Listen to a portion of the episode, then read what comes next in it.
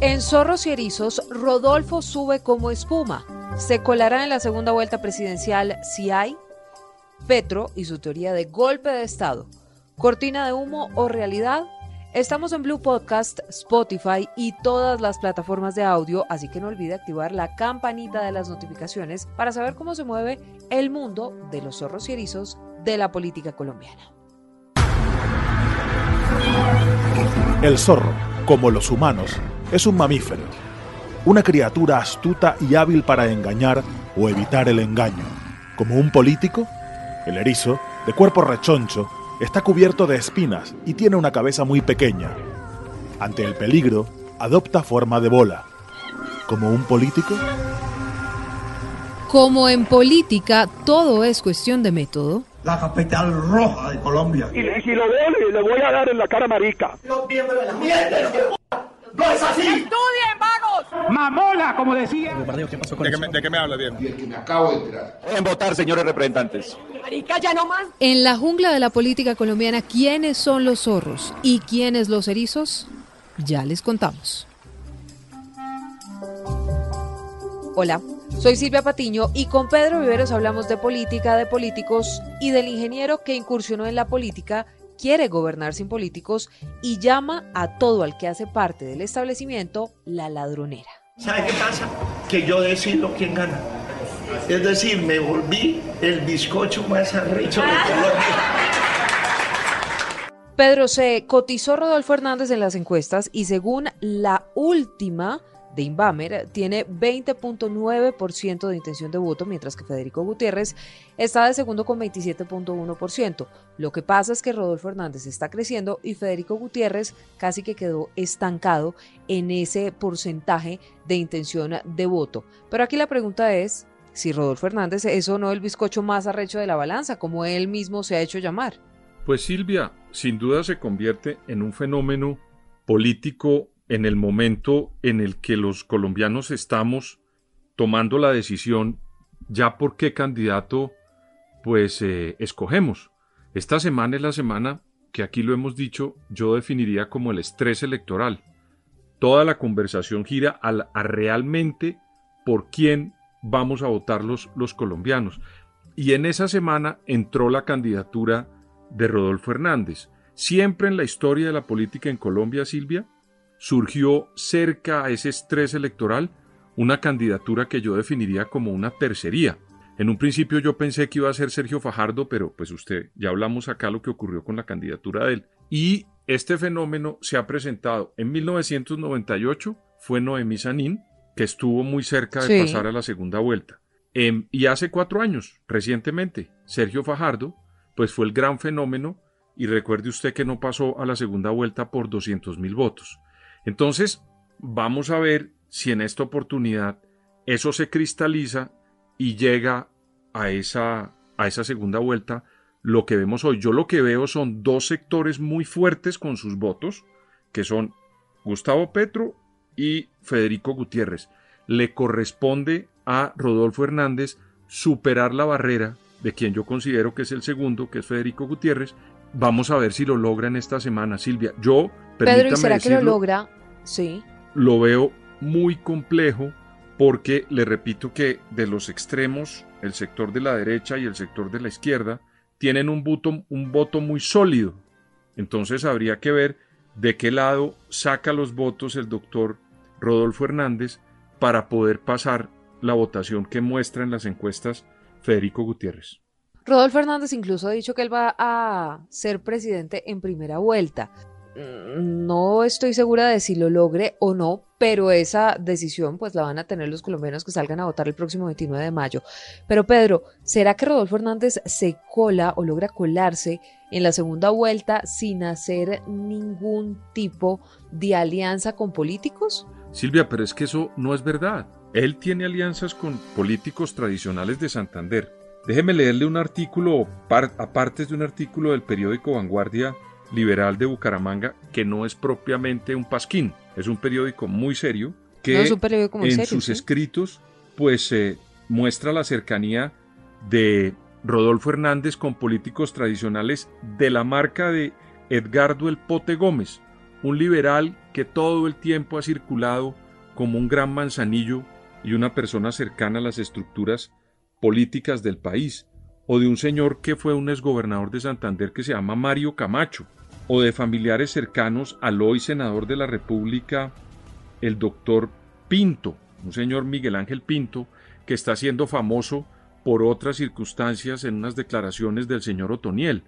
Entonces, Silvia, estos nombres no los suelto yo, están escritos en un periódico muy serio que es Vanguardia Liberal, donde la clase política, estos tres que yo le suelto están, pero hay muchos más de Santander, haciéndole política, maquinaria política, la que el doctor Rodolfo Hernández tanto critica en su campaña. Aquí hay que no, no tenemos que llamarnos a engaños, Silvia. Esto eh, yo no conozco en la política colombiana una persona que a estas alturas no tenga estructura política y esté llegando a los niveles del 15, entre el 15 y el 20% de la votación. Me lo tienen que pues explicar y yo lo entendería. Incluso Sergio Fajardo hace cuatro años contaba con el respaldo de un partido político, con senadores, con representantes como era el Partido Verde. Porque aquí lo malo no es tener estructuras políticas, como lo hemos dicho acá, sino comprar estructuras políticas, Silvia. Pero ¿quién va, quién va a negar que un congresista, un senador, apoye o respalde una candidatura? Lo que tiene que ser muy claro el doctor Rodolfo Hernández es en no seguir diciendo que no tiene respaldo político, porque sí lo tiene. Pedro, pero hoy en día esas maquinarias políticas tienen el mismo peso que tenían antes, porque hay varios que tienen la teoría o la tesis de que hoy el voto es más de opinión que cualquier otra cosa, que ya esos grandes de la política y los partidos tradicionales, el Partido Conservador, el Partido Liberal, la U, uno y otro y otro y otro, pues ni suman ni restan. Y de pronto uno podría inferir que no suman ni restan porque después del anuncio de César Gaviria de adherirse a la campaña de Federico Gutiérrez, pues Federico Gutiérrez tampoco creció en las encuestas. Hoy la gente vota más por uh, opinión, el voto de opinión, porque ah, oye las ah, propuestas de un candidato o se identifica con ese candidato o sigue votando por lo que le digan los partidos tradicionales en este país. Es tan fuerte el respaldo de las estructuras políticas en muchas partes del país que incluso el doctor Petro, él mismo y por interpuestas personas de su campaña como Roy Barreras o José Fernando Bautista, el exministro samperista que está con Petro ahora, fueron con unas rodilleras gigantescas a pedirle el apoyo a César Gaviria y ese se frustró. Una persona que está punteando en las encuestas, Silvia, y que ha dicho abiertamente que va a ser el presidente de Colombia sin pedir permiso o sin pedir el voto siquiera, porque no lo ha pedido, sino que ya se considera como el presidente de Colombia, con rodilleras durante 60 semanas pidiendo el apoyo a César Gaviria y que tiene en sus huestes, Silvia, Gustavo Petro, a una cantidad enorme de políticos con tradición, digamos, eh, partidista y de estructuras políticas. Yo aquí lo hemos recordado, Piedad Córdoba, Armando Benedetti, Roy Barreras, Luis Fernando Velasco, eh, García Real, Temístocles Ortega, Roosevelt Rodríguez, todos esos señores son políticos tradicionales. Esto para decirle que será tan fuerte que el mismo Gustavo Petro, que hace cuatro años combatió eso, hoy los metió para ver si con ellos gana la presidencia. Entonces, para ganar en Colombia sí se necesita voto de opinión, claro que sí, Silvia, pero también es importante tener estructura política. Mire, Silvia, ¿usted ha visto esas plazas cómo se llenan? Que Gustavo Petro pensó que era el único que llenaba plazas y ahora lo llena todo el mundo. Federico Gutiérrez, hasta Rodolfo Hernández está llenando plazas. Esas plazas no se llenan, Silvia, con voto de opinión. Esas plazas que el, el doctor Gustavo Petro ha venido llenando se llena con estructura. Para eso llevó a su campaña a personas que tenían voto amarrado, que llaman en Colombia. Y le repito, eso no es malo siempre y cuando no se compren, pero si está el respaldo y las personas que deciden apoyar un candidato, le repito, sin la intervención de dinero de por medio, pues son válidas, pero que no vengan a decirnos que el señor Rodolfo Hernández, que el señor Gustavo Petro y que el señor Federico Gutiérrez no tienen estructuras políticas. Y tampoco, Silvia, que no son necesarias. Recuerde usted que esta elección en la segunda vuelta puede ser definida en voto finish y ahí uno no sabe qué le corresponde a una estructura política y qué no. Lo que uno sí se pregunta es si de esa manera se puede gobernar un país. Pero mire, hablando de ese voto finish y viendo la encuesta en Bamer, si Fico Gutiérrez se enfrenta en segunda vuelta con Petro, el candidato del pacto histórico tendría 52.7% de intención de voto, mientras que el candidato del equipo por Colombia tendría 44.2%. Pero si fuera Rodolfo Hernández a segunda vuelta, habría casi que un empate técnico. Petro 50%, Hernández 47.4%. Apenas salieron estos resultados de las encuestas, Pedro, Ingrid Betancourt, con menos de 1% de intención de voto, se le sumó. Y esto dijo. Aquí está la solución de las personas que no saben, de las personas que no quieren, que no quieren ni Fico ni Petro. Aquí tienen la opción.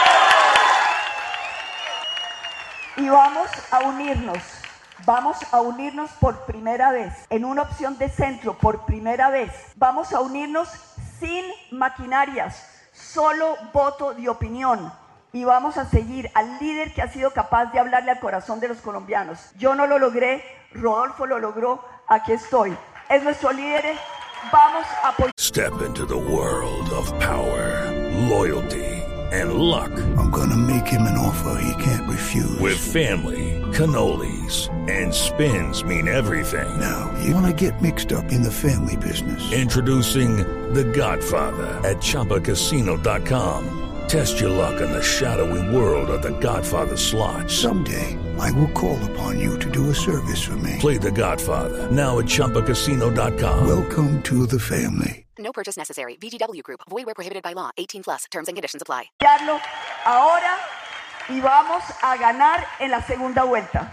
Pero aquí la pregunta es si Ingrid Betancourt le suma o le resta. Porque ella tiene ese em, discurso de cero maquinarias, de lucha contra la corrupción, que se parece al de Rodolfo Hernández, pero yo no sé si Ingrid Betancourt podría ser catalogada o calificada como una política tradicional o no, y si le suma o finalmente no a la campaña de Rodolfo Hernández, pues que se quiere colar en la segunda vuelta. Pues Silvia, yo creo que la doctora Ingrid no tiene muchos votos en esta elección y creo que lo que hicieron fue un, un golpe político, digamos, un evento para llamar la atención luego de la encuesta que salió y eso es muy válido, pero en la realidad no veo que la doctora Ingrid Betancourt le sume votos reales al doctor eh, Rodolfo Hernández.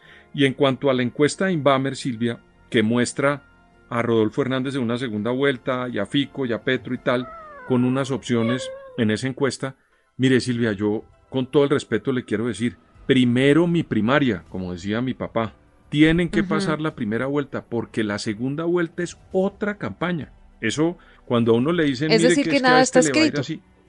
Silvia, es que, bueno, imagínense qué tal que Rodolfo Hernández no pase, pues ya esa idea de que él podía empatarle a Petro no sirve. Y eso se va a revolver. Entonces, yo le repito, primero tiene uno como colombiano que enfocarse en ver por quién va a votar en la primera vuelta, porque le repito, la segunda vuelta es otra campaña diferente, con otros argumentos, va a haber la publicidad a ser distinta, los debates, que entre otras cosas me enteré que el doctor Petro nos va a complacer con su presencia en debates nuevamente, Silvia. Imagínese cómo estamos de contentos en Colombia porque el doctor Pero eso es importante para ver si los colombianos pues, Pues pueden ver las calidades de los candidatos. Pues, pues y es que el doctor tanto saben Petro y qué tanto diciendo, están dispuestos a hacer. imagínese a dónde ha llegado el ego de Gustavo Petro, que ahora dice quién, se le, quién, quién es de su talla para un debate. Imagínese eso, como si a la doctora vicepresidenta Francia Márquez alguien le dijera por los errores que comete diariamente que no es de la talla para hacer un debate presidencial con- vicepresidencial con los otros candidatos. Gustavo Petro no puede tomarse eh, esa varita para determinar quién es inteligente en una democracia y quién no. Por eso yo celebro pero- que el doctor Petro vuelva a los debates y respete la inteligencia de todos los colombianos.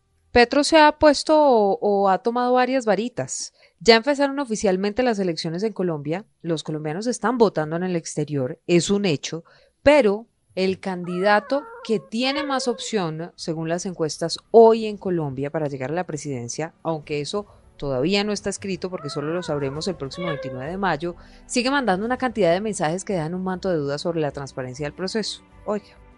Están intentando un golpe contra el voto popular, tal como lo hicieron ya al pueblo de Medellín frente a la alcaldía de la ciudad de Medellín.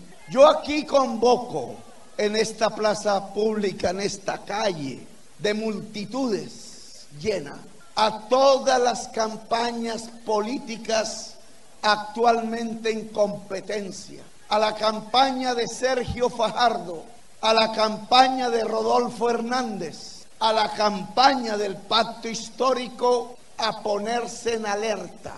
Los convoco a reunirse el lunes porque el martes tienen pensado darle un golpe a las elecciones del próximo domingo 29 de mayo. Y uno sí se pregunta, Pedro, ¿hay de verdad en curso un golpe de Estado? ¿Qué es lo que quiere y pretende Gustavo Petro generando zozobra en un país al que no le cabe más zozobra? Silvia, eso en mi opinión se llama matoneo contra la democracia. Uno en Colombia tiene que respetar las instituciones. Hay unas reglas que son ciertas para tener resultados inciertos.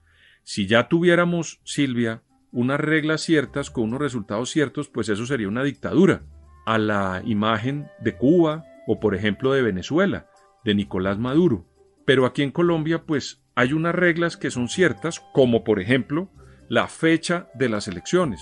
Al único que se le metió ese embeleco, le repito, fue al doctor Gustavo Petro, que en los últimos meses no ha hecho sino matonear la democracia, hacerle, lo único que faltaba en Colombia era hacerle bullying a la democracia. Y el doctor Gustavo Petro se ha convertido en eso. Entonces, permanentemente manda mensajes, mire, hay una percepción de que si el doctor Gustavo Petro gana en Colombia, entonces van a salir a la calle a incendiar Colombia. ¿Y eso qué es? O sea, yo me tengo que yo, Pedro Viveros, tengo que someter mi intención de ejercer el derecho libre al voto porque unos señores me están sugiriendo que van a incendiar Colombia. ¿No le parece que eso es un matoneo contra la democracia? O decir que las elecciones pueden cambiar de fecha. Eso no se puede. En Colombia, por constitución, no, por constitución el no artículo se puede. 261 dice que el último domingo, Silvia, del mes de mayo habrá primera vuelta y el segundo martes de mes de marzo se votan las elecciones para Congreso. Entonces, mucha gente hoy, por ejemplo, la especulación, El segundo ¿por qué un puente? Pues por, por no, es que eso no se lo inventó Iván Duque, ni el registrador, está escrito en la Constitución. Por eso se celebran las elecciones, no esta, todas, el último domingo de mayo, como dice la Constitución, y el segundo domingo de marzo para las de Congreso de la República. Pero le repito, Y si hay segunda hay vuelta, que- entonces Ah, tres semanas 19 después, si días hay segunda después, tres vuelta, semanas son después, y 19 punto. días después, exactamente. Eso, Pedro, pero el doctor dicen Petro, muchos, Silvia, Sí. y perdóneme que sea tan insistente, hace una campaña matoneando una cantidad de gente y ahora le dio por matonear la democracia. Yo como demócrata... o por atacar Silvia, la no. legitimidad de las elecciones y de las instituciones. Por eso, Porque por al eso, final Silvia. eh, en eso es en lo que están. Por eso, pero ¿para qué? Para generarle a los colombianos esa zozobra y que entonces, imagínese una persona diga, yo no voy a votar en las elecciones porque al día siguiente incendian Colombia. Eso no es serio, Silvia. Perdóneme que se lo diga, pero eso no es serio. Y este país... Salió el ahí ya presidente dijeron, Duque. ¿se acuerda cuando, cuando dijeron que el señor eh, Quintero, el alcalde de Medellín, si salía, se iba a armar un problema en Medellín? No pasó nada, Silvia, porque esta es una sociedad muy seria. Esto no es no tomando el pelo en materia electoral. Podemos tener muchos problemas, como los tenemos, pero que no nos matoneen lo poco que nos queda, que son las fechas de las elecciones y los resultados. Esto fue lo que dijo desde Davos en Suiza el presidente Duque frente a eso. Por favor. Nosotros tenemos una democracia antigua, una de las democracias más antiguas de América Latina, instituciones fuertes, sólidas. Aquí a nadie le puede pasar por la cabeza que se van a suspender las elecciones o que se van a dar golpes de Estado. Yo soy un demócrata, he sido un demócrata, he denunciado dictadores, por eso denuncié a Nicolás Maduro, por eso también siempre denuncié los, eh, las velidades dictatoriales de Hugo Chávez. Así que aquí con toda claridad tenemos una democracia vibrante y vamos a ver la próxima semana unas elecciones donde todo el pueblo colombiano tiene que salir a votar y a votar bien.